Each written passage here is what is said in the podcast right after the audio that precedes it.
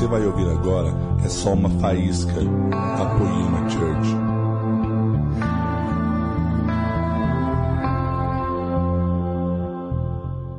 E aí, galera, tudo bem com vocês?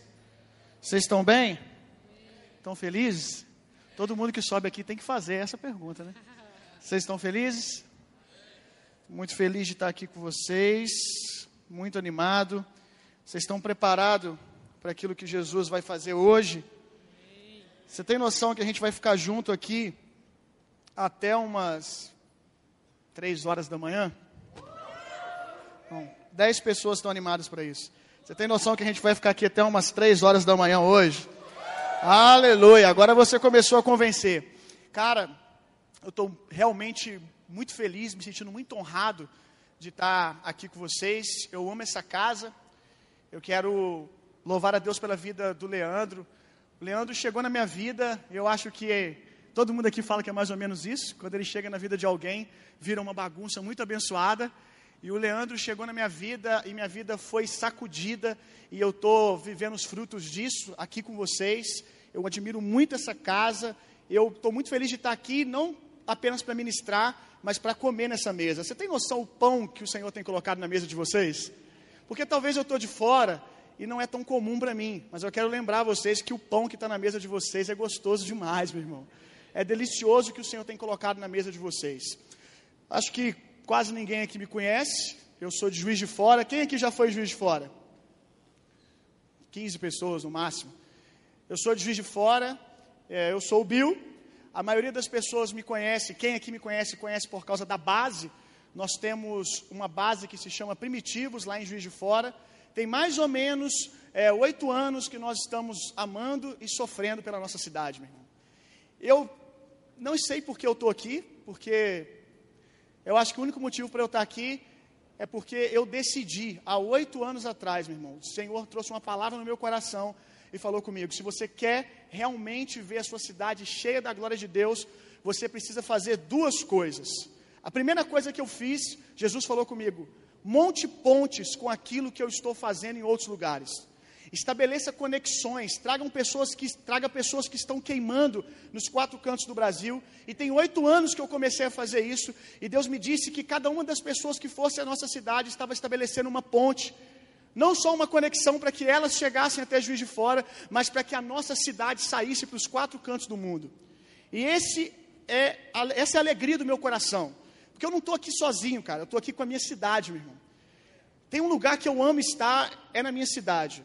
Eu acho que as minhas melhores pregações são na minha cidade. Os lugares que eu mais queimo, os cultos que eu mais queimo é na minha cidade.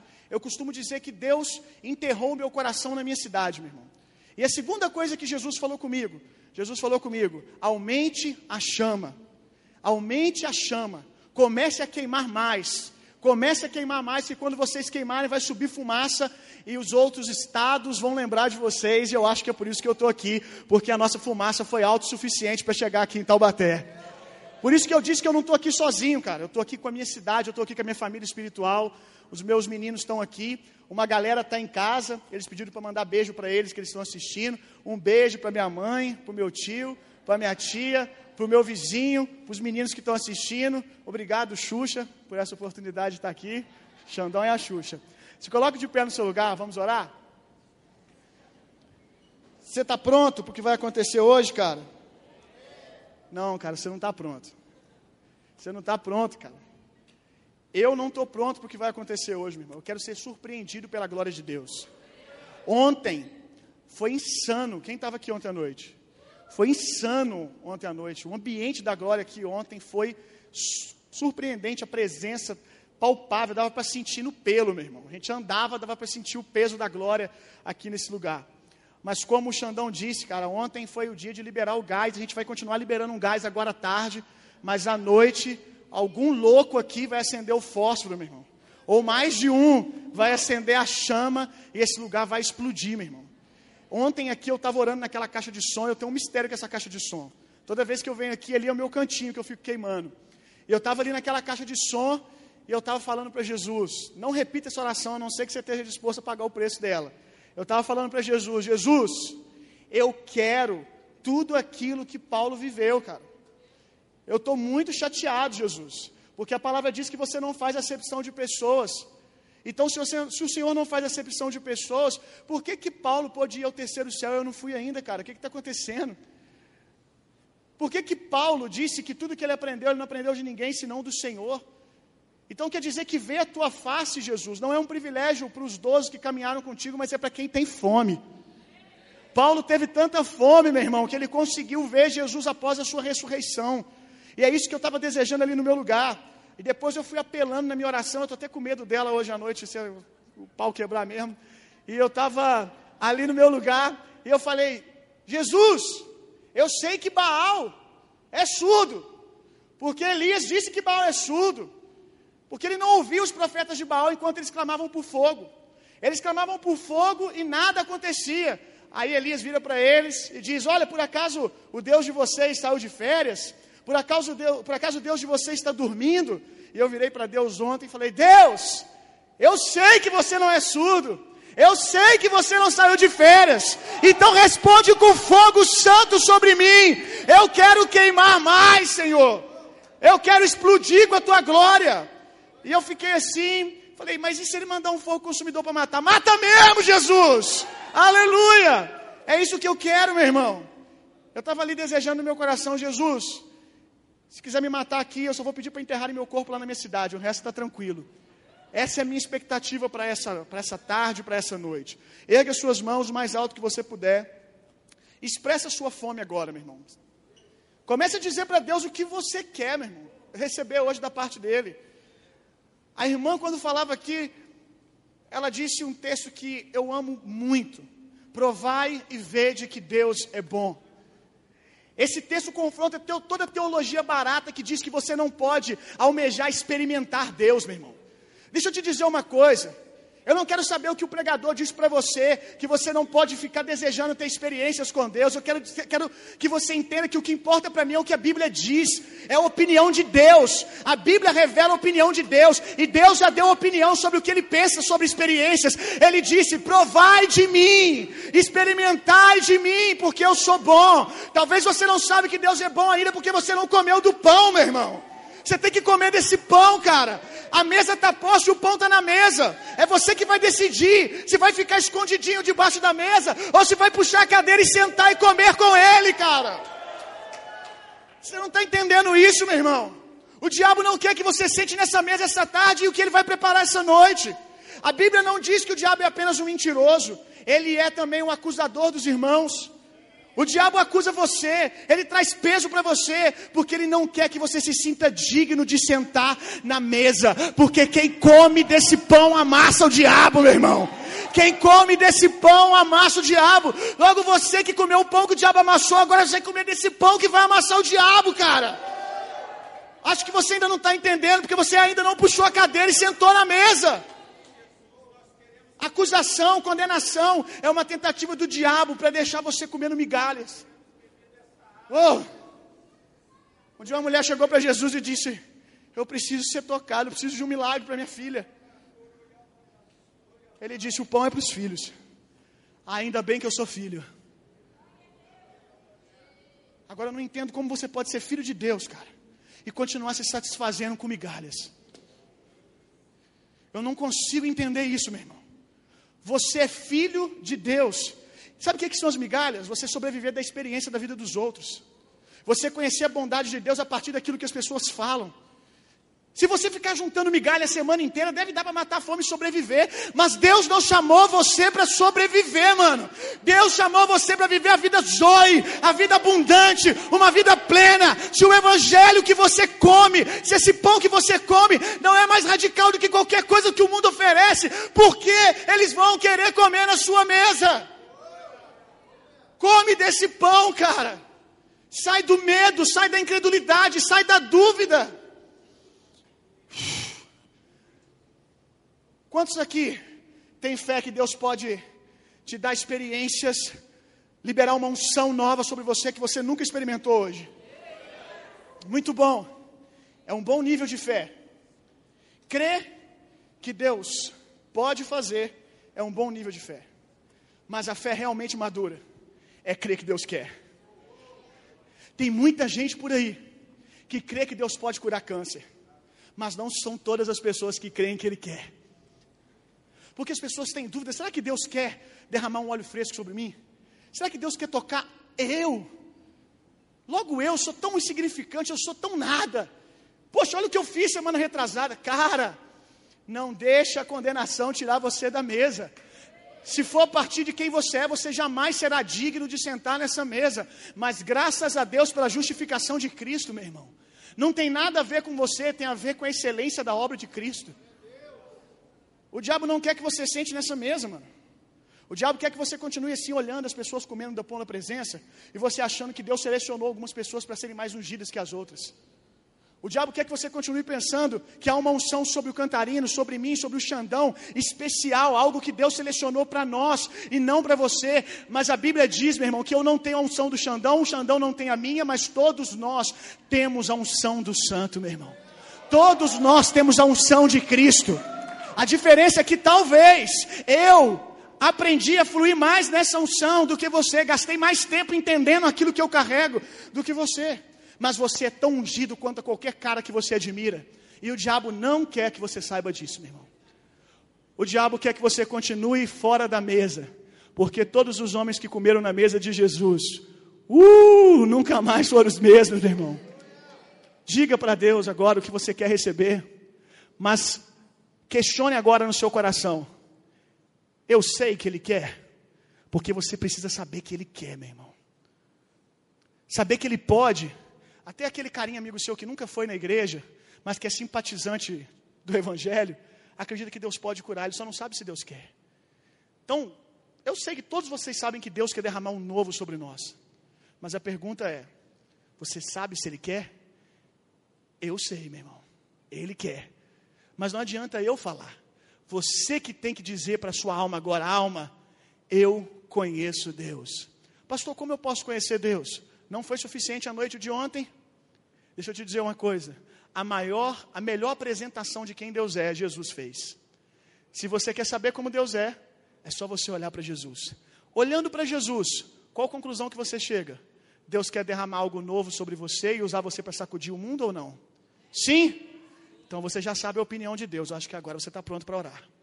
Erga suas mãos e diga algo para Deus agora. Dê nome àquilo que você quer receber, meu irmão. Oh, vou te deixar orar por um tempo. E daqui a pouco a gente vai sentar e vai meditar na palavra. Ora,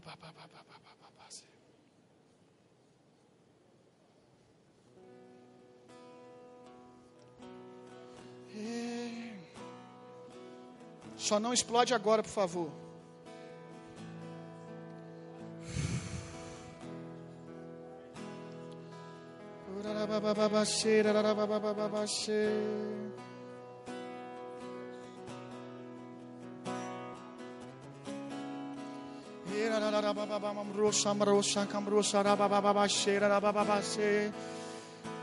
Tô ficando mais à vontade agora, meu irmão. Tá melhor agora. Ora bababa sobre o sopro se cantrou sotra babiaça bababa cheira bababa Uh. Oh. Eu já falei para ele. Estou esperando você falar. Eu, antes de subir aqui, eu já falei para ele tudo que eu quero para essa tarde. Quanto eu quero beber dele, comer dele. Eu estou te dando uma oportunidade para você fazer isso.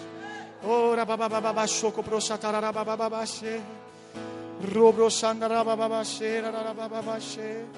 É. A Bíblia diz que Assim como o homem imagina no seu coração é, comece a se imaginar vivendo essas realidades agora, meu irmão. Comece a se imaginar se você desejou curar câncer, meu irmão, deseje isso agora. Se você desejou ser um ministro que vai orar, que vai erradicar o câncer na sua cidade, ah, comece a se imaginar fazendo isso nas praças agora, visitando os hospitais do câncer e orando pelas crianças elas sendo curadas. Assim como o homem imagina no seu coração, assim é. Empresta a sua imaginação agora para o Espírito Santo, meu irmão. Oh, se você se imaginou tendo experiências íntimas com o Senhor essa noite, se veja agora nessa realidade. A fé é assim, a fé celebra as coisas antes que elas aconteçam, porque é uma convicção de fatos que se esperam. É. Comece a celebrar, meu irmão. Que enquanto você está celebrando, o vinho está descendo, daqui a pouco você já se alegra nessas realidades.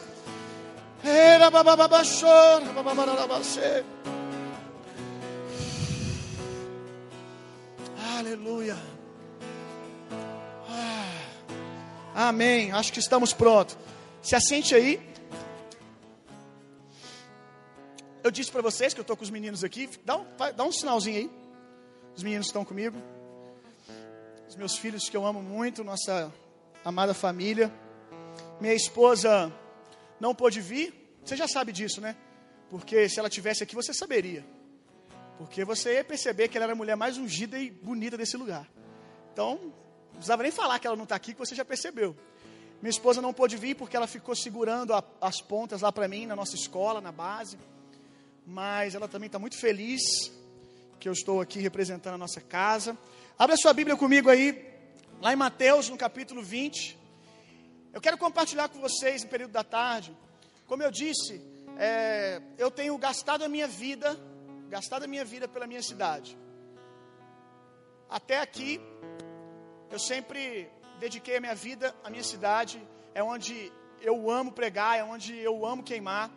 Tudo que eu faço hoje é em prol da minha cidade. Vi aqui, eu só venho em qualquer lugar que eu vou. Eu só vou se eu entender que isso vai trazer algum benefício para a minha cidade. Se isso vai abrir uma conexão para a minha cidade. Se isso vai abençoar aquilo que Jesus está fazendo na minha cidade. E eu quero compartilhar nesse período da tarde algumas coisas que nesses oito anos, umas coisinhas que nesses oito anos eu aprendi sofrendo e servindo a minha cidade. E a primeira coisa delas, que a primeira maneira de você estabelecer o governo do reino de Deus, aqui em Taubaté, é por meio do serviço. Se tem uma das coisas que eu tenho aprendido com Jesus, é que domínio no reino de Deus é por meio de serviço, meu irmão. Mateus, você abriu aí? Mateus capítulo 20. Eu não abri ainda. Mateus capítulo 20. Quem abriu diz aí eu. Aleluia.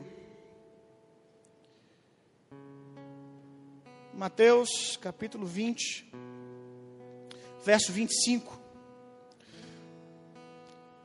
Então Jesus chamou-os e explicou-os, e os explicou: Sabei que os governadores dos povos os dominam e que são as pessoas importantes que exercem poder sobre as nações. Não será assim entre vós, ao contrário, quem desejar ser importante entre vós será aquele que servir os demais. E quem quiser ser o primeiro entre vós, que se torne vosso escravo. Serviço é a maior ferramenta para estabelecer o governo do reino de Deus. No Éden, quando Deus cria Adão e dá a ele o governo do Éden, Deus dá a ele a maneira de estabelecer esse governo, mordomia, servindo. Jesus estabeleceu o governo servindo, vindo por baixo, lavando o pé das pessoas, servindo todos aqueles que, que ele cruzou, todos aqueles que ele passou, ele serviu. Os seus discípulos ele ensinou a mesma coisa.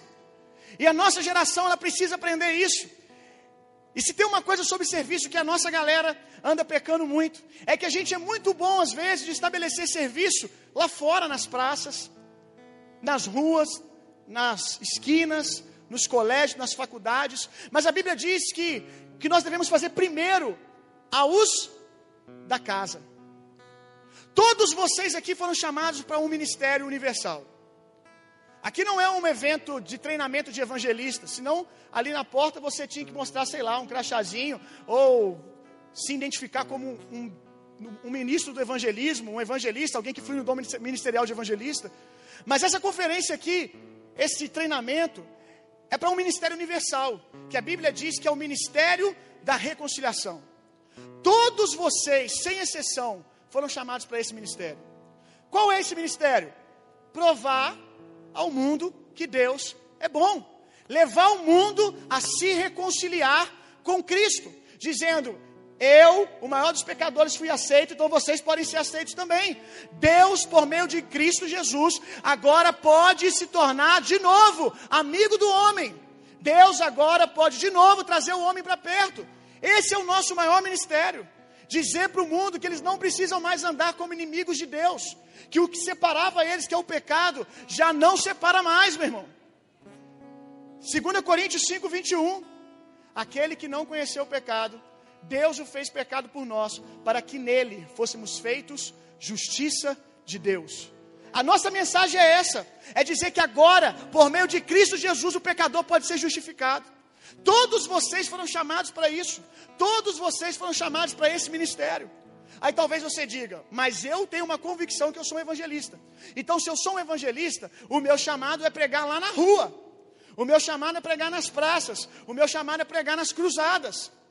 Mas a Bíblia diz que todo dom ministerial é dado primeiramente para o aperfeiçoamento do corpo de Cristo, dos santos.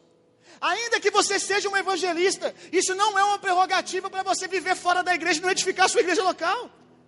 Não adianta a gente falar que a gente quer servir a nossa cidade, que a gente quer entregar o sopão, que a gente quer botar uma mesa de café da manhã, que a gente quer virar madrugada na rua, que a gente quer abrir um culto na, em cada praça dessa cidade, se você não serve a sua igreja local. Se você é um evangelista, isso não é uma prerrogativa para você não servir a sua casa, não lavar o pé dos seus irmãos. Como você acha mais fácil lavar o pé das pessoas do mundo, dos incrédulos, e não acha fácil lavar o pé dos seus irmãos? Nós começamos lavando os pés uns dos outros. Por isso que muitas vezes o nosso serviço lá não tem o desempenho que nós gostaríamos. Porque nós somos muito bons lá fora e fracos dentro.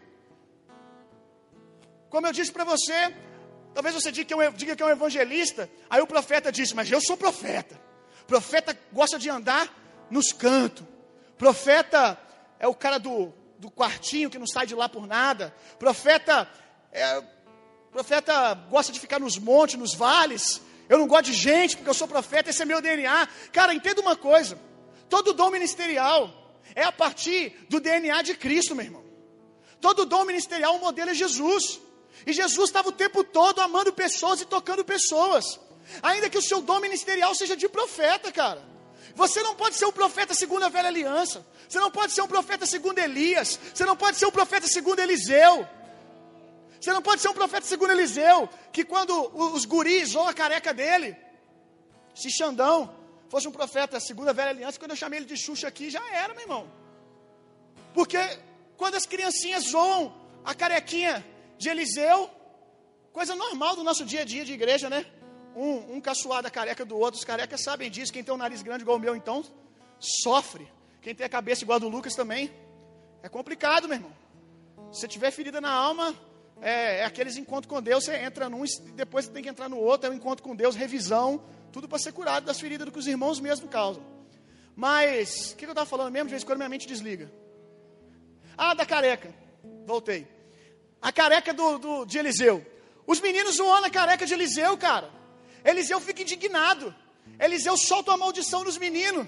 Uma ursa sai e destroça as crianças, meu irmão. Isso é filme de terror, cara. Um homem de Deus, meu irmão. Mas um homem de Deus no padrão da velha aliança. Elias não era nascido de novo como você, não, meu irmão. Elias, você acha normal isso? O obreiro aqui da igreja virar, o outro zoa a careca dele, ele amaldiçoa o teu Deus e morre miserável. E o cara cai duro aqui. Esses eram os profetas da velha aliança. Agora o profético, segundo o modelo de Jesus. Jesus, ao invés, como Geaz, é, Eliseu amaldiçoa Geazi, porque Geazi pega aquela oferta, amaldiçoa Geazi e toda a sua descendência com lepra. Aí vem Jesus depois e faz a mesma coisa, não. Jesus cura dez leprosos. Esse é o ministério profético que você tem que andar, meu irmão. Que ama pessoas, que gosta de estar no meio servindo as pessoas. Esse é o ministério do evangelista que você deve andar. Tocando as pessoas, sentando na mesa com elas. Mas voltando onde eu estava começando, é, a maior ferramenta, cara, a maior ferramenta é você entender que você não vai trazer nenhum tipo de governo do reino na sua cidade, obrigando a cidade a engolir essa igreja. Vocês vão ter que me engolir, vocês vão ter que engolir o meu ministério, vocês vão ter que entender que eu sou ungido. Não é assim, cara. É servindo as pessoas. Hoje o que mais nós mais fazemos na nossa cidade é montar mesa para as pessoas, meu irmão. Servir as pessoas. A maioria aqui que conhece o nosso trabalho já deve ter visto a mesa de café da manhã. O Xandão gostou demais. Que a gente coloca lá numa segunda-feira a gente monta uma mesa de café da manhã. Os irmãos trazem de casa um bolo que eles fazem, um chocolate, pão, danone, mas é uma mesa muito bonita, muito farta. E nós montamos essa mesa e seis horas da manhã nós estamos na rua principal da cidade. E quando as pessoas estão indo trabalhar, elas passam lá e nós ficamos gritando: Vem comer na mesa de Jesus, vem para a ceia. Olha como é que a mesa de Jesus é farta. E sabe o que, que é interessante? Ninguém acredita mesmo. O povo chega, fica olhando assim, meio ressabiado, aí anda de um lado para o outro, aí pergunta: É de graça? Eu acho que só da gente falar que é a igreja que montou a mesa já devia ser suficiente para eles entenderem, né? Aonde a gente errou na comunicação? Porque a gente está gritando que nós somos a família de Jesus e eles perguntam quanto é, meu irmão. Às vezes eles chegam e perguntam: qual empresa que está organizando essa promoção? O que, que eu tenho que fazer para participar? E as pessoas comem ali, meu irmão, elas são tocadas. Talvez você pense: poxa, mas isso é tão simples. É tão. Poxa, montar uma mesa, é simples mesmo. Mas a igreja atual, ela tem se perdido, como a irmã disse aqui, às vezes a gente se perde na, na grandeza das revelações, não entende as coisas simples e fundamentos da fé. A gente está acostumado a fazer coisas extraordinárias, grandes eventos. Quando eu comecei a montar essa mesa, alguns pastores viram o que a gente estava fazendo e mandavam mensagem perguntando: Nossa, me ensina, como que faz isso?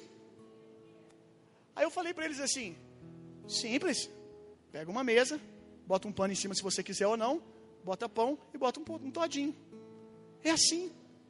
Mas sabe por que, que eles perguntam? Nossa, como que faz isso? É porque a gente agora é expert em fazer e montar grandes estruturas. Mas as coisas simples do Evangelho a gente não sabe fazer mais. O segundo, a segunda coisa que eu aprendi, que é poderosa para estabelecer o reino de Deus numa cidade, é simplicidade, meu irmão. Simplicidade.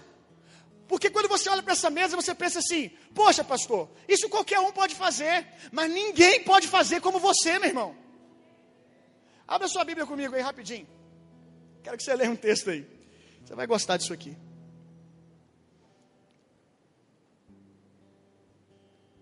Abra sua Bíblia comigo. 2 Coríntios 4, 7. 2 Coríntios 4, 7. Ninguém acha uma mesa de café da manhã poderoso, até que alguém cheio do Espírito Santo faça isso, meu irmão. Eu tenho certeza que as pessoas que passam ali na nossa praça, que passam na rua onde a gente monta a mesa, elas já viram muitas mesas na vida dela. Provavelmente elas montam mesa assim em casa, mas elas, quando chegam ali, meu irmão, elas conseguem entender que aquilo lá não é só um pedaço de madeira com pão e com Todd em cima. O que está escrito na sua Bíblia aí? Nós somos Vasos, vasos de barro, mas que carregam uma glória, um tesouro eterno, meu irmão. Deixa eu dizer uma coisa para você: montar uma mesa é simples e sem eficácia nenhuma para um homem natural. Mas quando um homem que carrega uma glória eterna, como eu e você fazemos essas coisas, os resultados são diferentes, meu irmão. Você não está entendendo isso, cara. Nós precisamos ter mais revelação daquilo que nós carregamos. A gente acha que a gente tem que montar uma boa estrutura para poder surpreender as pessoas, mas eu quero dizer para você que tudo que você precisa é entender aquilo que você carrega, a glória que está dentro de você, meu irmão. O nosso problema é que a gente tem consciência demais do barro. A nossa consciência do barro está bem expressa quando Jesus pede a gente para fazer alguma coisa. A gente sempre diz: eu não posso, não dá para mim, eu não consigo, isso é difícil demais, eu não tenho tempo. Nós temos uma desculpa para tudo. Isso é consciência de barro. Isso é consciência da sua carne. Quando Adão foi colocado no Éden, Deus disse para ele: Adão, você vai fazer o seguinte, uma missão fácil hoje. Sua missão hoje vai ser dar nome para todos os animais. Você mole. Adão simplesmente vira e vai fazer, meu irmão. Adão não questiona Deus. Parece que Deus virou para Adão e pediu para ele ir na padaria buscar uma manteiga. Não tem questionamento nenhum. Adão simplesmente faz porque ele tem uma consciência daquilo que ele carrega. Não tem esse negócio não posso, não dá. Se Jesus mandou você curar enfermos, bota a mão que eles vão ser curados, meu irmão. Você tem muita consciência do seu homem natural e pouca consciência do que você é por dentro. Necessário vos é nascer de novo. Necessário vos é entender que você nasceu. Porque não adianta você nascer de novo e não entender que nasceu. Não adianta você nascer de novo e continuar andando como um homem natural. Quando você vai na rua entregar um Todd, você entrega como qualquer outra pessoa. Você é uma expectativa dela ser curada, dela abrir o coração dela para você, de Deus te dar uma palavra de conhecimento. Quantas vezes naquela mesa alguém chega mancando e sai andando perfeitamente, meu irmão? Essa é a mesa de Jesus. Quantas vezes quando nós vamos, nós entregamos marmitex para as pessoas em situação de, moral, de situação de rua, todos os dias. Quantas vezes nós vamos entregar um marmitex de repente, quando a pessoa toca na nossa mão para pegar o marmitex, a gente tem uma palavra de conhecimento, meu irmão.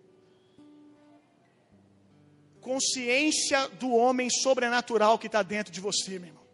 Consciência de quem você é por dentro. Como eu disse para você, a gente está viciado em estruturas. Eu costumo dizer que a igreja atual, ela está debaixo de uma síndrome que eu chamo de síndrome de Naamã. Quem aqui conhece a história de Naamã? Naamã tinha lepra, vai até o profeta, com uma expectativa de ser curado. Quando ele chega até o profeta, o profeta diz para ele: Você quer ser curado, Naamã? Desce ali no rio sete vezes, que na sétima vez você vai ser curado. E Naamã começa a balangar beijo. Naamã começa: Ah, mas lá na minha terra tem rios melhores do que esse. Naamã começa a botar dificuldade no negócio. Aí os servos de Naamã viram para ele dão uma aula de Bíblia para ele. Vira para ele e diz assim: Naamã, por acaso, se o profeta não lhe pedisse algo fácil, você não faria? Algo difícil? Desculpa. Se o profeta não lhe pedisse algo difícil, você não faria? O que, que os caras estão dizendo para ele? Seu problema, Namã, que você gosta de coisa difícil. Você gosta de complicar as coisas. O evangelho é simples, meu irmão. Tem uma frase que Deus me deu há alguns anos que eu amo muito. O evangelho é tão simples quanto poderoso. Se ele deixa de ser simples, ele deixa de ser poderoso. Quando esse texto diz que nós somos vasos de barro, meu irmão, carregando uma glória eterna, para que não nos gloriemos, você tem que entender que coisas simples guardam o seu coração.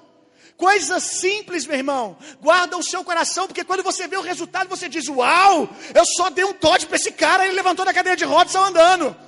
Uau, eu só dei um aperto de mão para esse menino na minha faculdade. Uau, cara, eu só abri uma célula aqui e está todo mundo sendo curado na minha sala de aula.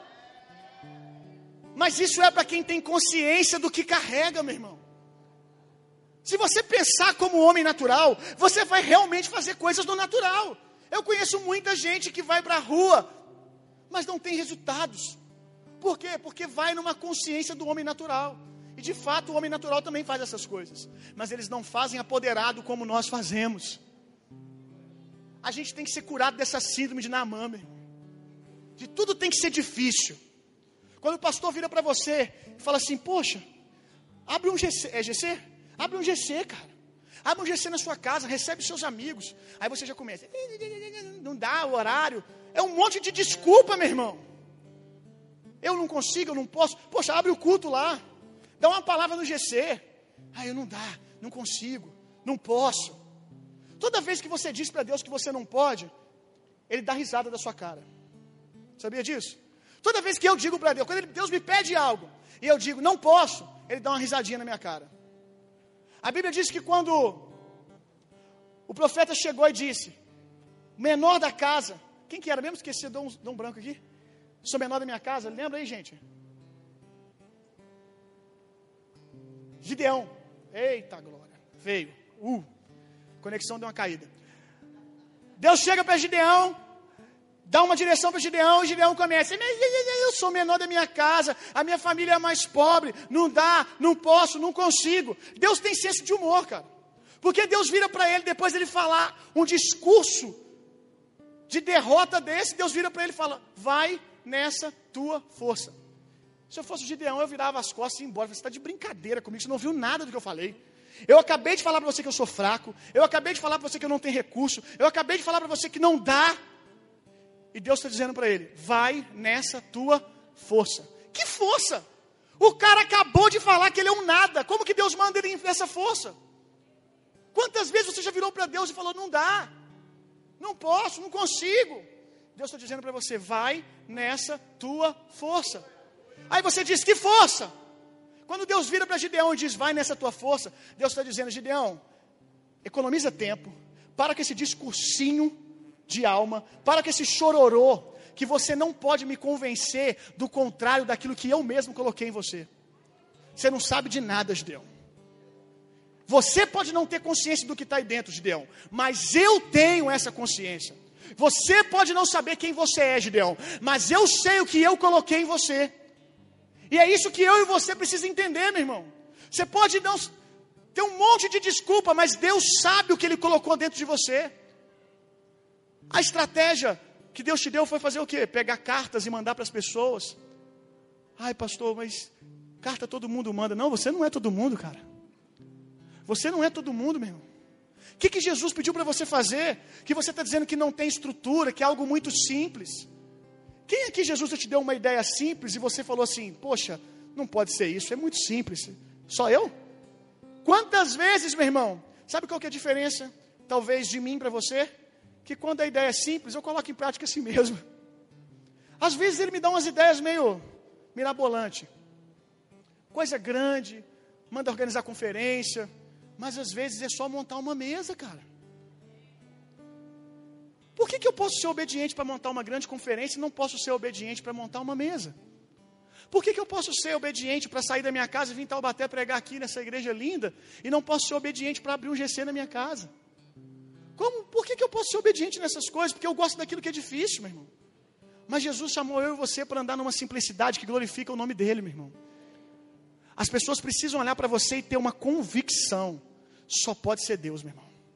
Porque isso é simples demais. Isso é simples demais para dar o resultado que está dando. Como eu disse para vocês, todo mundo sabe da mesa que a gente coloca lá. Mas é só mesa com pão e Nescau, cara. Mas a gente faz isso debaixo de uma consciência daquilo que nós carregamos. Deixa eu falar uma outra coisa para você. Abra sua Bíblia comigo aí. Aleluia. João capítulo 17. João capítulo 17. Verso 15 e 19. 15 ao 19.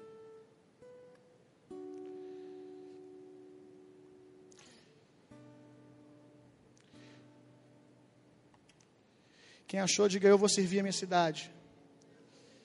Quem não achou, diga eu também. Amém. Para ninguém ficar de fora. Terceira coisa que eu quero compartilhar, compartilhar com vocês é esteja disponível. Não adianta você ser uma pessoa extremamente capacitada, mas não ser uma pessoa disponível, meu irmão. Eu conheço gente que poderia pegar o microfone e arrebentar, cara, cantando, tocando, mas nunca está disponível, nunca está presente. Você não pode mudar o mundo se você não estiver disponível para ele. João 17, verso 16, 15 ao 18 verso 15 ao 18, João 17. Não oro para que os tire do mundo, mas sim para que os protejas do príncipe deste mundo. Eles não são do mundo como também eu não sou. Santifica-os pela tua verdade, a tua palavra é verdade. Da mesma maneira como me enviaste ao mundo, eu os envio.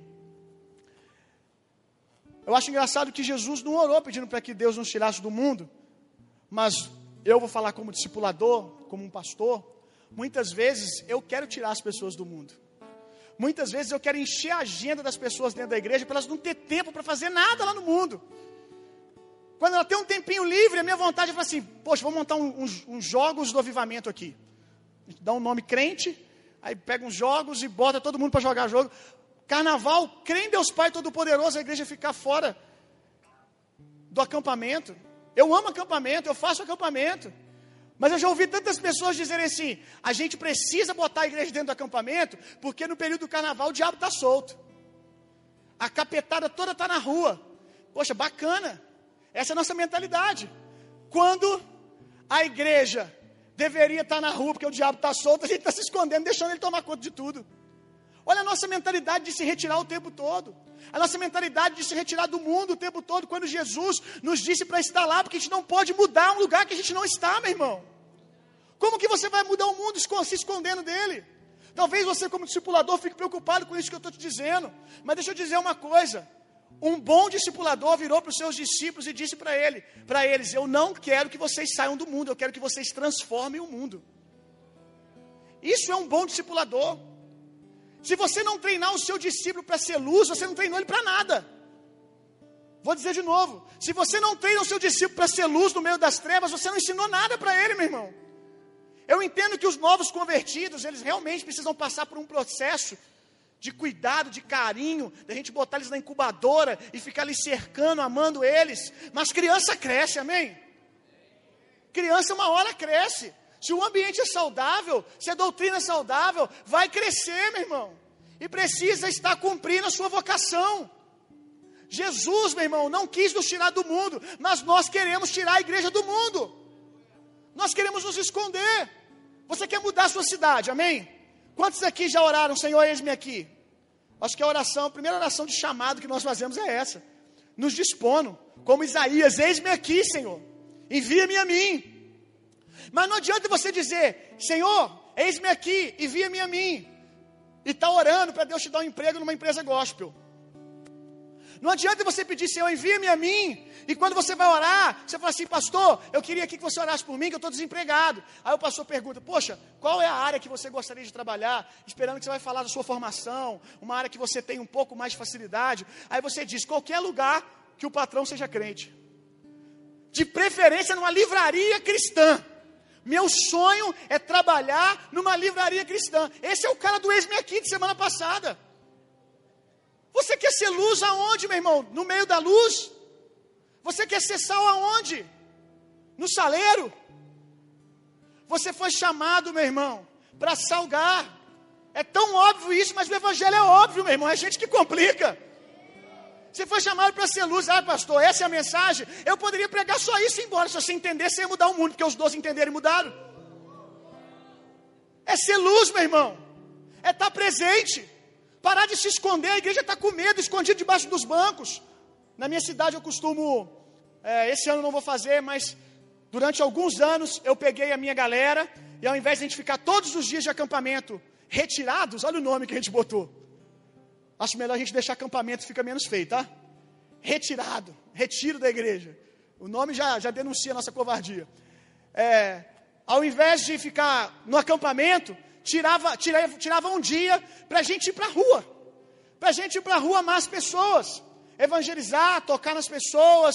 A gente alugava trio elétrico, meu irmão, sacudia uma cidadezinha pequena que tinha lá. A prefeita todo ano esperava a gente chegar lá, para a gente poder sacudir a cidade. No período da tarde a gente levava Bíblia, amava as pessoas, tocava nas pessoas, orava por elas. E quantas vezes eu fui caçado da minha cidade por fazer isso? É mole caçado da minha cidade porque eu vou para a rua na hora do carnaval evangelizar as pessoas.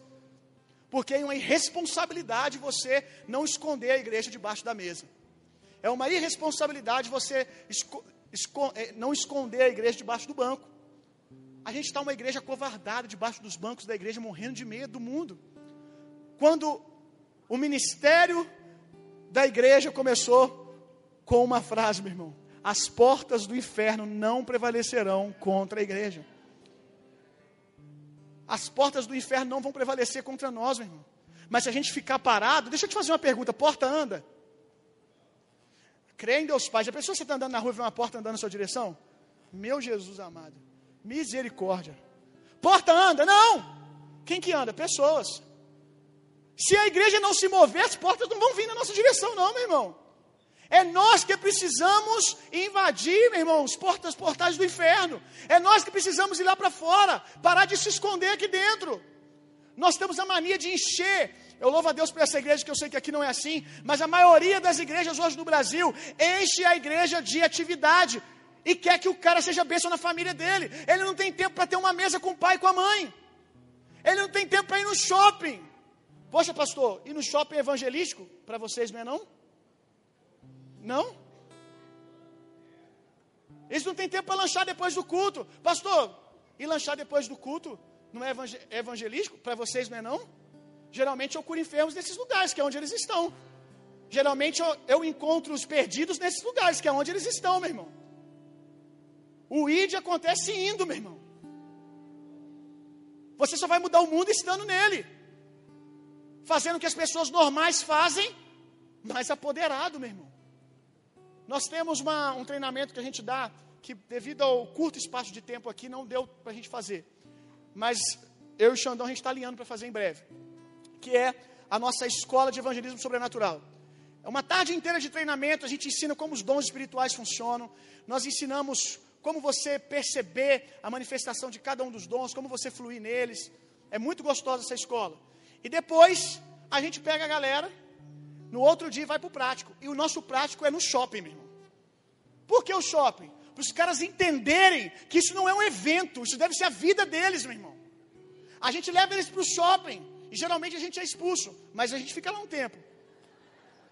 E tem um vídeo na internet, depois você assiste. É, Escola de Evangelismo Sobrenatural. Acho que está escrito Primitivos Touch. E nesse vídeo, cara, a gente teve experiências nesse dia incríveis. Orando pelas pessoas. A gente recebeu palavras de conhecimento lá na, na escola. E a gente foi buscar as pessoas que Deus nos mostrou. Tem um episódio que a gente conta no vídeo que é muito legal. Que uma galera da nossa equipe recebeu uma palavra que a gente ia encontrar uma moça lá no shopping. Como é que era o nome dela mesmo? Luísa. Que a gente ia encontrar uma moça no shopping. Deus nos falou que a gente ia encontrar uma Luísa que tinha problema com depressão. Aí a gente fez um mapeamento, a gente anotou tudo que Deus foi falando, a cor da camisa das pessoas que a gente ia encontrar, como elas eram, onde elas iam estar, praça de alimentação. E a gente foi.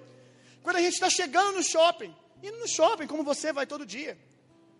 Quando a gente estava chegando no shopping, subindo a escada, um cara vem correndo. A, a entrada do shopping é uma escada e tem dois vãos aqui. O cara veio correndo aqui em cima, pegou, parou assim no vão e gritou: Luísa! Luísa! Na minha frente, meu irmão. Aí eu olhei para trás e falei: Não, isso não está acontecendo, não, cara. Eu mesmo já joguei fora a manifestação ali mesmo na incredulidade. Falei, cara, acabamos de chegar. Aí vai a menina correndo. Eu virei para os meninos e falei, cara, vocês não ouviram isso não? Aí ninguém ouviu. O pessoal, não, não ouvi. Falei, o cara veio aqui agora e gritou um nome chamado Luísa. Olha na lista, olha na lista. Estava lá, Luísa. Fomos encontrar com ela dentro do mercado. Quando nós chegamos dentro do mercado, nós abordamos ela, perguntamos o nome. Ela falou, meu nome é Luísa. A gente perguntou para ela, Luísa, a palavra depressão faz algum sentido para você? Meu irmão, ela começou a chorar. Ela está lá no vídeo. Ela começou a chorar, meu irmão. E na mesma hora, um membro da nossa equipe teve outra palavra, estando. A gente só estava ali, meu irmão. Um membro da nossa equipe teve outra palavra e disse para ela: Antes de você falar, você está em depressão tem cinco anos e é por causa disso e disso e disso. Meu irmão, ela ficou louca. E sabe o que é interessante? A Luísa não era residente na nossa cidade. Ela foi no shopping na nossa cidade, aquele dia, aquela hora, e estava indo embora. Sabe por que, que isso aconteceu? Porque a igreja estava no shopping. Só isso, meu irmão. Só isso. Eu tenho algo que eu digo para os meninos: vamos levar Jesus para passear no shopping.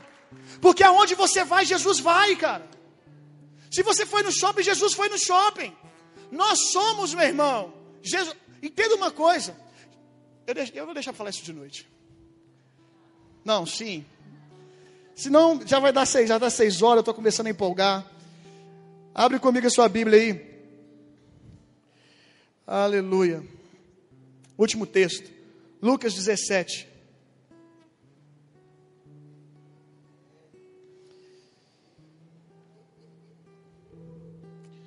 Lucas 17, verso 4 ao 5. Uma outra dica que eu vou te dar é a última, devido ao tempo. É acredite no ser humano tanto quanto você acredita em cura divina. Todo mundo aqui acredita em cura? Tem que fazer essa pergunta, né? Todo mundo aqui acredita que Jesus cura os enfermos? Todo mundo ama orar pelos doentes aqui? Todo mundo fica empolgado com isso? Com esse privilégio que nós temos de dizer para uma enfermidade sair, ela sai? Quantos aqui? Eu sou super animado com isso. Lucas 17, verso 4 e 5. Os discípulos perguntam para Jesus quantas vezes eles devem perdoar. Olha isso aqui. Se contra ti pecar sete vezes ao dia, e por sete vezes vir a, ter contigo, dizendo: Arrependo-me do que fiz, perdoa-lhe. Olha a declaração dos caboclos aqui. Diante disso, pediram os apóstolos ao Senhor: aumenta a nossa fé.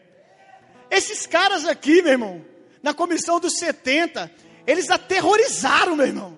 Os caras curaram enfermo, os caras ressuscitaram mortos, mas na hora que eles ouvem que eles têm que amar pessoas, que eles têm que perdoar, aí eles vêm com o papinho de aumenta minha fé. E a igreja hoje está cheia de fé para ressuscitar morto.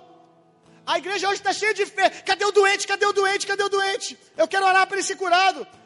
Cara, você está precisando crer no ser humano. Talvez as curas não aconteçam na velocidade que você quer, na velocidade que você gostaria, na intensidade que você gostaria, porque você tem as mãos de Jesus, mas não tem o coração de Jesus para fazer o que você está fazendo.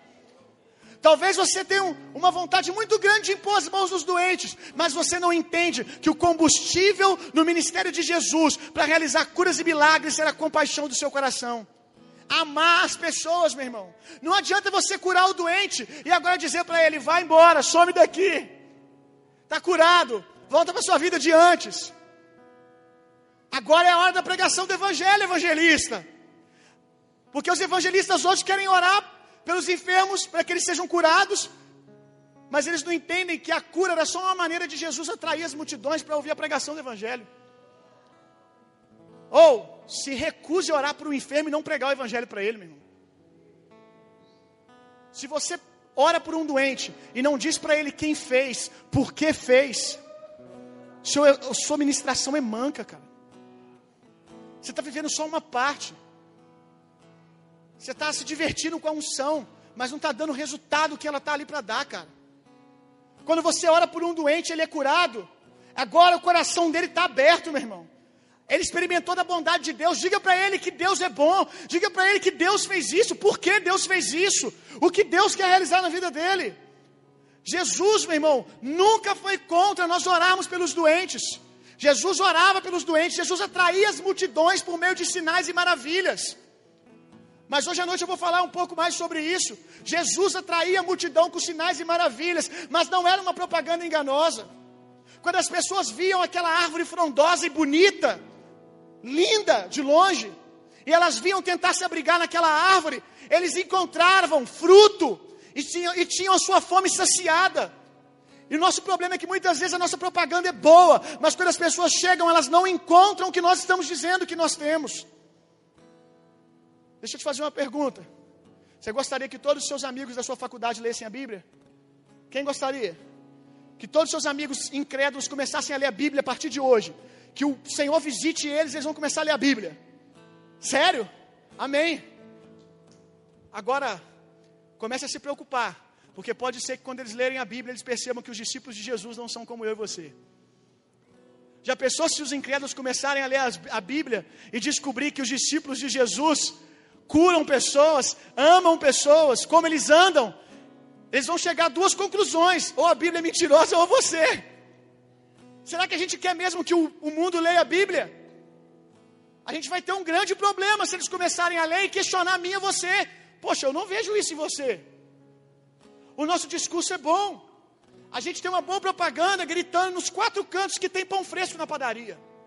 Ó, oh, tem pãozinho fresquinho. Amanhã, seis horas da manhã, a gente vai abrir e vai ter pão para o bairro inteiro. Só que quando as pessoas chegam seis horas da manhã, depois de pegar uma fila, você entrega para ela um pão dormido. Como que as pessoas ficariam? Como você ficaria se você sair da sua casa para comprar um pão fresco, porque estava falando na rádio, estava falando no carro de som no bairro, que ia ter pão fresco na segunda-feira. E quando você chega lá, o cara te dá uma sacola de pão de semana passada. Quem ia ficar um pouco bravo? Você vai descobrir que até Jesus fica. Quem vai ficar irritado com isso? Eu também. Porque eu saí de casa para comer pão fresco. O mundo, meu irmão, quer comer pão fresco. O mundo não quer comer as nossas boas histórias do que Jesus fez há dois mil anos atrás. O mundo não quer comer as suas experiências de semana passada. Jesus está vivo, ele continua a fazer as mesmas coisas, meu irmão. As pessoas querem comer pão fresco. As pessoas querem comer maná de hoje, meu irmão. As pessoas querem experimentar um Jesus vivo. O que cansa o mundo é o nosso evangelho que apresenta um Jesus que era muito bom, mas agora está bem mais ou menos. Porque ele tinha bons discípulos e agora ele tem discípulos bem mais ou menos. Meu irmão, o mundo quer comer pão fresco. É isso que tem que ter na sua bandeja, cara. Você tem que dar às pessoas a oportunidade de experimentar o Evangelho agora. Um Jesus vivo agora. Aumenta-nos a fé, Senhor. O que, que adianta, cara, você curar pelos orar pelos enfermos para que eles sejam curados, mas você não os ama para pregar o evangelho para eles, cara. Então você está só brincando com eles, você está só usando eles. Você está orando para que os enfermos sejam curados, para poder evidenciar o seu chamado, o seu ministério. Para você poder chegar na célula e dizer: curei mais um. Uau! Tem que ver como eu estou fluindo, cara. Que unção. Botei a mão no cara, o cara foi curado. Sai da célula, deixa eu procurar um enfermo para me orar. Por quê? Qual é a sua motivação? É compaixão? É olhar para aquela pessoa e dizer: Não, você não foi criado para estar desse jeito. Porque é isso que Jesus via nas pessoas, meu irmão. Jesus ele ia andando e quando ele via as enfermidades, ele se movia em íntima compaixão, porque ele entendia que aquilo ali não é o plano original. As coisas estão fora do lugar, está desconfigurado. Jesus, meu irmão, todos os velórios que ele participou, ele ressuscitou os mortos. Ele estragou todos os velórios que ele foi, inclusive o dele. Todos os velórios que Jesus participou foi para estragar, meu irmão. Todas as vezes que ele cruzou com os enfermos, ele teve vontade de curar. Porque quando ele olhava uma pessoa morta, a cabeça dele não conseguia aceitar aquilo. Está errado. Eu não fiz esse cara para morrer. Eu fiz ele para ser eterno. Eu não fiz esse cara para estar tá sem perna, eu fiz ele com perna. Isso é íntima compaixão, é se colocar no lugar do outro, meu irmão. É chorar a dor do outro. É olhar um doente e começar a pirar, como o cantarino disse aqui ontem. Eu também sou assim. Quando eu passo perto de alguém doente, eu começo a me mover dentro de mim. Está errado, está errado, está errado, está errado, está errado, está errado, está errado. Aí eu olho para o lado, olho para o outro. Eu tento pedir um suco e não ficar olhando para o cara de, de, de, bengala. Não consigo ficar olhando para o cara de muleta. Aí eu não consigo ficar olhando para o cara na cadeira de roda. Eu fico agoniado. Enquanto eu não boto a mão no cara e oro, eu não tenho paz. Eu não tenho descanso. Porque, meu irmão, há uma revelação e depois que você tem uma revelação, você não consegue voltar ao nível de antes. Você não consegue voltar a aceitar como normal mais. Está tudo fora do lugar quando você vê alguém doente. Porque você sabe como Deus a ama. Você sabe o que Deus tem para ela, meu irmão. Você sabe o que você tem experimentado do Senhor. Então você não consegue aceitar isso. Mas você precisa, meu irmão, olhar para as pessoas. A Bíblia diz algo que eu amo muito, o apóstolo Paulo. A ninguém conheçais segundo a carne, apenas segundo o Espírito. Isso é forte demais. Quando eu olho para um pecador, meu irmão, eu tento imaginar como seria ele nascido de novo. Quando eu olho para um cara incrédulo, eu tento imaginar como ele seria nascido de novo. Eu tento buscar a preciosidade que Jesus buscou nele, meu irmão. Ninguém conheçais segundo a carne, apenas segundo o Espírito. É esse o olhar que nós precisamos ter para as pessoas. Nós precisamos amar as pessoas ao nosso redor, meu irmão se for preciso parar a sua vida um pouco, para dar o seu tempo para alguém. Eu vou contar uma história aqui. Eu, quando eu era solteiro, eu morava com um brother meu, o nome dele é José. E o José, a gente morava numa uma casa junto. E um dia, a gente conheceu um cara na, na rua. Ele ficava numa rua perto da igreja. E ele estava começando a ir nos cultos da igreja. Ele ia nos cultos mas eu sempre, sempre via ele indo embora e ele sumia. Aí um dia a gente foi seguir ele e a gente descobriu que ele estava dormindo num buraco, perto da igreja. Num buraco. Aí a gente olhou aquilo, falamos para ele: Poxa, o que você está fazendo aqui? Ele disse: Eu moro na rua tal. E a gente foi para casa. E como que dorme agora? Saber que eu voltei para minha casa quentinha e o cara que é tão filho de Deus quanto eu, congrega na mesma igreja que eu, porque ele estava congregando lá, ele estava indo nos cultos. Como que eu vou aceitar dormir na minha cama quente? Eu não tive descanso, meu irmão. Até eu fazer a loucura de chegar para ele e levar ele para minha casa. Levei o cara para minha casa, meu irmão. Peguei e falei assim: não, cara, você vai ficar lá em casa. Levamos ele lá para casa. Aí demos banho nele, tudo bonitinho tal. Pegamos as roupas bacanas, demos as roupas para ele. E ele começou a ir na igreja com a gente. Até que um dia eu cheguei em casa, meu irmão. Quando eu chego em casa, tudo de valor que tinha na casa tinha sumido, meu irmão.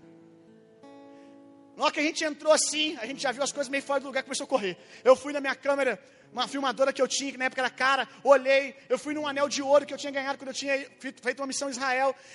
Tudo tinha sumido. Tudo. O José já ficou doido, que eu vou quebrar ele na pancada. Todo mundo desviou dentro da casa, meu irmão. Todo mundo desviou. Aí o José, não vamos descer agora, vamos pegar a bike, que eu vou achar ele, que ele não pode fazer isso, depois de tudo que eu fiz por ele. Eu não, eu, ficamos pirados dentro de casa, meu irmão. Descemos a rua, vamos procurar. Vamos procurar esse cara. Passou um tempo, a gente igual doido, agitado, querendo vingança. O Senhor falou para a gente assim: Vocês realmente amam o perdido? A gente disse: A gente ama Jesus, mas nós não é otário. Tá tirando, pô? Tá tirando Jesus. Nós amamos, mas não é bobo, poxa. A gente ama Jesus, mas o cara vacilou. Vamos achar ele, vamos dar só uma costa de leve. Jesus, a gente vai, não vai bater não, mas falar umas verdades a gente vai. Jesus perguntou: Vocês realmente amam o perdido? E eu respondi para ele: Amo, Senhor. Aí ele falou assim: Você ama, mas não no nível que você poderia amar. Eu disse assim: Como assim, Jesus? Níveis de amor? E ele disse para mim: Existem níveis de amor. O seu nível de amor foi o suficiente para poder botar ele na sua casa. Muito legal isso. Tem pessoas que não conseguem fazer nem isso. Seu nível de amor foi suficiente para poder sentar com ele no culto, levar ele para lanchar, botar ele um pouco dentro da sua vida. Esse foi o seu nível de amor. Aí ele me disse assim: o seu nível de amor é medido pelo quanto você está disposto a perder por alguém. Jesus me disse: Eu descobri o seu nível de amor quando você começou a perder as coisas.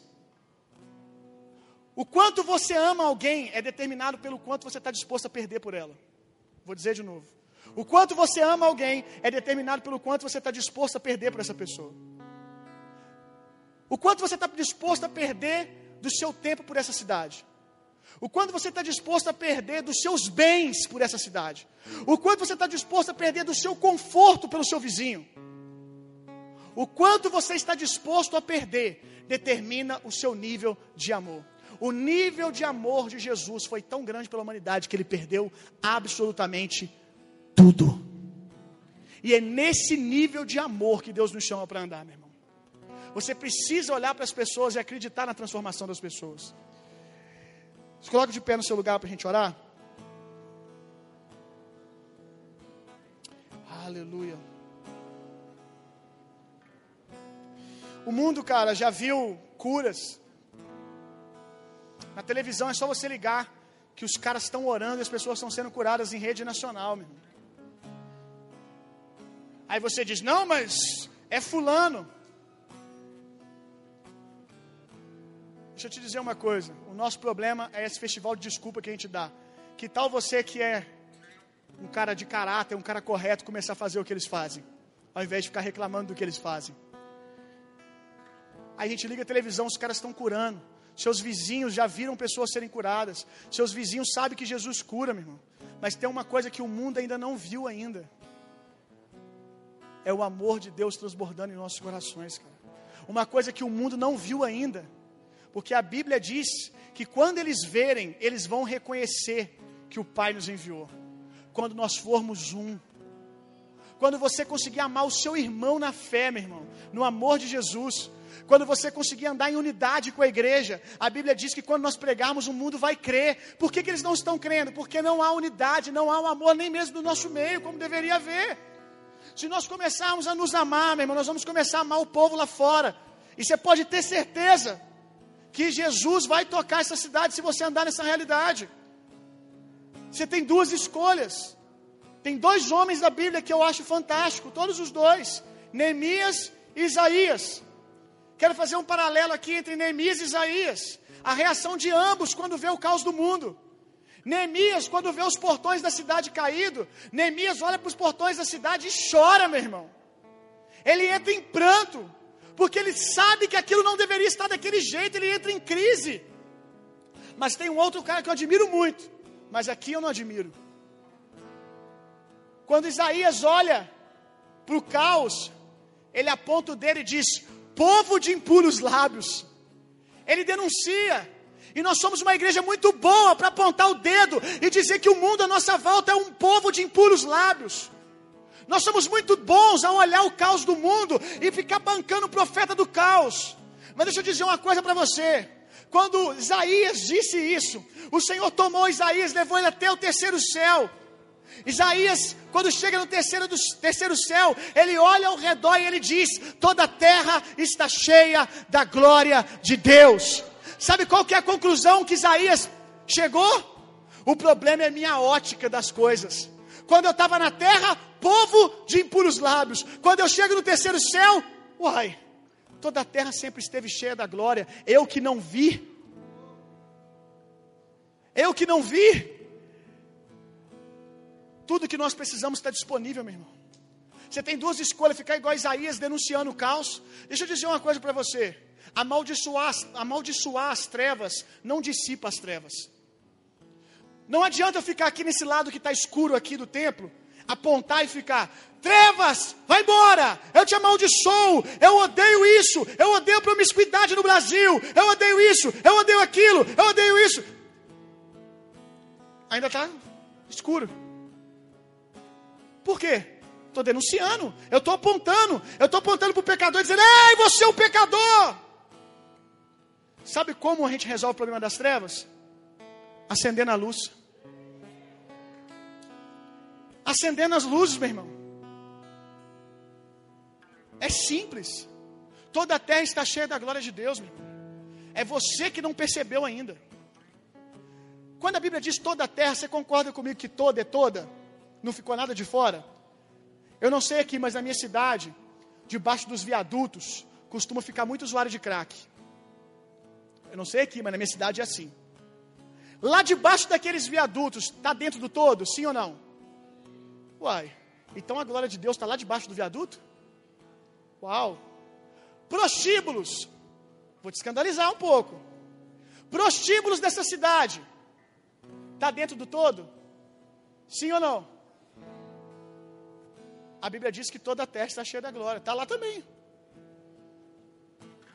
As comunidades onde o tráfico está crescendo aqui na sua, na sua região, faz parte do todo, sim ou não? Então lá também está cheio da glória de Deus. Toda a terra está cheia da glória de Deus. Sabe o que está faltando? Quem aqui tem antena Sky em casa? Sky, aquela antena Sky. Ou qualquer TV a cabo, melhor dizendo. Aí melhorou, né? As outras estão mais baratas, né, gente? Deve ser. Você que tem uma antena na sua casa, eu não sei se você sabe, mas o Sport sempre esteve disponível na sua casa. Eu não sei se você sabe, o Discovery Channel sempre esteve disponível na sua casa. Você sabia disso? Mas por que você não conseguia ver? Porque você não tinha um receptor, meu irmão. Sim ou não? Deixa eu te falar uma coisa. Aquela porcaria da Globo está passando aqui as ondas de, de, de, sinal de TV da Globo. SBT. Provavelmente agora o Silvio Santos está falando alguma coisa aqui, ó. Deixa eu ver se eu consigo perceber no espírito. Está rolando alguma coisa. Ondas de rádio, ondas de TV. Mas por que, que a gente não está vendo? Porque não tem um receptor, meu irmão. Não tem um receptor para manifestar isso.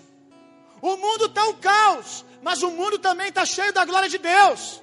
O mundo está cabeça para o ar, meu irmão. Mas também está cheio da glória de Deus. O que está faltando? Você, Isaías, parar de apontar o dedo para o mundo e dizer o mundo está um caos, mudar sua casa, mudar sua família e mudar de um mundo de canal e mostrar para eles que a glória de Deus está disponível. Está faltando você sintonizar o seu canal, meu irmão. O problema é que é, quando as pessoas procuram ver Jesus na gente, quando as pessoas procuram ver Jesus na gente, Xandão, a gente está igual aquelas antenas com, com bombril. Quem já teve uma antena com bombril sabe o que eu estou falando. Você está assistindo um jogo de futebol, bem na hora que, bem na hora que o Neymar vai meter o gol, a TV fica endemoniada, a imagem some. Você está ali assistindo um programa de um filme, todo curioso, olhando para a TV, aí bem na hora H do filme, a imagem começa a chiar. O mundo está olhando para nós, mas uma hora a gente manifesta a glória de Deus, outra hora a gente manifesta o pecado, uma hora a gente manifesta a imagem de Cristo Jesus, outra hora a gente é igualzinho o mundo que a gente ofende. Sintonize o seu canal, meu irmão. Deixa o mundo olhar para você e ver que a glória de Deus está disponível. Isaías diz: Ai de mim, ai de mim que habito no meio de um povo de impuros lábios. Eu vou te dar uma outra interpretação disso que você provavelmente nunca teve. Ai de mim, que habito num povo de impuros lábios, toda a terra está cheia da glória de Deus. Sabe o que eu creio que Isaías estava, Isaías estava dizendo? Ai de mim, que habito no meio de um povo de impuros lábios, e toda a terra sempre esteve cheia da glória de Deus, e eu não fiz nada com isso, porque ele era igualzinho eles, porque ele precisou ser tocado por uma brasa viva do altar.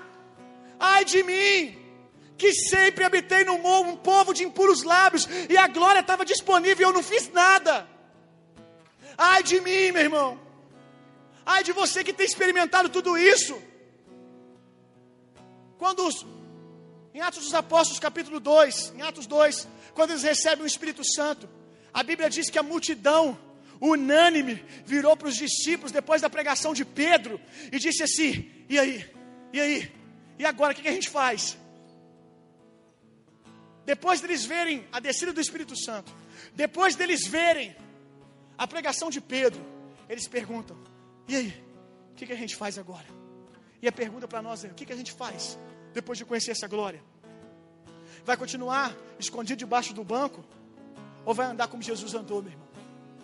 Vai continuar se escondendo porque está com medo de ser contaminado pelo mundo?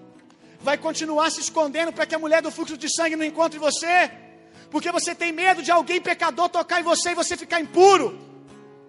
Mentalidade de velha aliança, transiciona, meu irmão. Transiciona para o novo. A mentalidade da velha aliança é o seguinte: tá com fluxo de sangue para fora do arraial. A mentalidade do fluxo de sangue é: santos não podem estar no meio de pecadores, porque se santos estão no meio de pecadores, eles são contaminados. A mentalidade da nova aliança é diferente. Se a mulher do fluxo de sangue toca em Jesus, não é o que está nela que vem para Jesus, não é o que está no mundo que vem para você. Uma vez um grupo de jovens chegou para mim, Xandão, isso é engraçado. Falou assim, pastor, eu não gosto que fica botando a mão na minha cabeça qualquer pessoa, não aceito ninguém. Se eu não souber que o cara é ungido, eu não deixo ele botar a mão em mim, na minha cabeça. Na minha faculdade, quando os outros vêm botar a mão em mim, não é crente, eu já fico meio esquivando para não achar minha cabeça. Porque se botar a mão na minha cabeça, o cara estiver em pecado, o cara estiver endemoniado, as maldições que está nele pode passar para mim. Eu falei para eles o seguinte: vocês deveriam estar menos preocupados com quem bota a mão na sua cabeça e mais preocupados com o que está dentro de vocês. Porque se a casa estiver cheia, ela não pode ser habitada por outra coisa, meu irmão. Quem está preocupado, ah, porque vão botar a mão na minha cabeça, o capeta vai passar para mim. Uai, vai passar para você por quê? Porque a casa está vazia? Porque a Bíblia diz que ele anda e volta, se a casa estiver vazia, ele fica, meu irmão. Mas se a casa estiver cheia, você acha que ele vai entrar numa casa que está cheia do Espírito Santo? É kamikaze agora? Acho que não, meu irmão. Você está preocupado do mundo tocar em você, você deveria ficar feliz, cara. Quando o mundo quer tocar em você, quando o mundo quer chegar perto de você. Velha aliança, se o pecador toca em mim, eu sou impuro e tenho que ficar fora do arraial. Nova aliança, se o pecador toca em mim, meu irmão, ele recebe virtude, ele recebe vida, maior que está em mim. É nessa revelação que você tem que andar, meu irmão deixa o mundo tocar em você, se apresenta lá fora e diz: Ei, ei, todos que estão cansados, todos que estão sobrecarregados, vinde aqui, porque Jesus está comigo e eu vou aliviar vocês. Nós precisamos dizer para o mundo que Jesus ainda está vivo, meu irmão. Nós precisamos dizer para o mundo que Jesus ainda está disponível. Eles não sabem disso como você sabe. Para de esconder Jesus do mundo. Para de esconder Jesus dentro de você, cara. Deixa o mundo arrancar virtude de você. Você precisa fazer como Neemias, meu irmão. Chorar. Você acha que não tinha pecadores naquela cidade? Mas Neemias, Neemias dobra o joelho e começa a chorar, chorar, chorar pelos pecadores, chorar pelos muros caídos e dizer: Não, não, não, não, eu vou reconstruir Jerusalém. Ei, cara, eu sei que o mundo está um caos, mas você está aqui para reconstruir, você está aqui para fazer alguma coisa. Comece agora a orar no seu lugar e comece a se dispor, dizer: Senhor, eis-me aqui, Senhor. Mas faz, faz um eis-me aqui, como você nunca fez, diga como você nunca disse. Diga, Senhor, eu estou disponível. Eu estou disponível. Você está procurando um receptor, você está procurando uma maneira de mostrar o seu amor ao mundo. Usa essa TV aqui, usa essa TV de plasma que sou eu e mostra ao mundo. Oh, rabababaxê, catarabababaxê. Ai.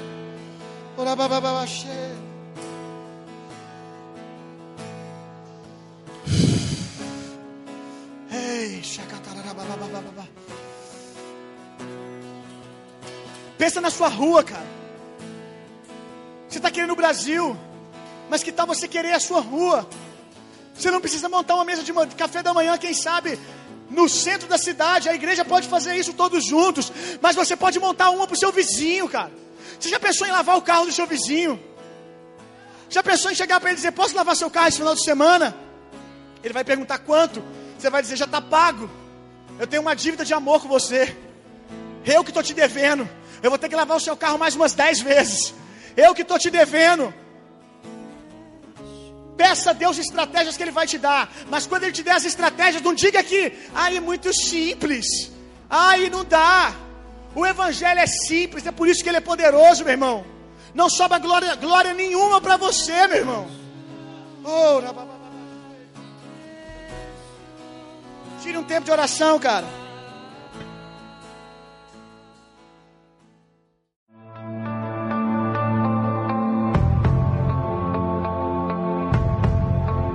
Você acabou de ouvir uma mensagem da Poema Church. Para mais informações, acesse o nosso site poema.com.br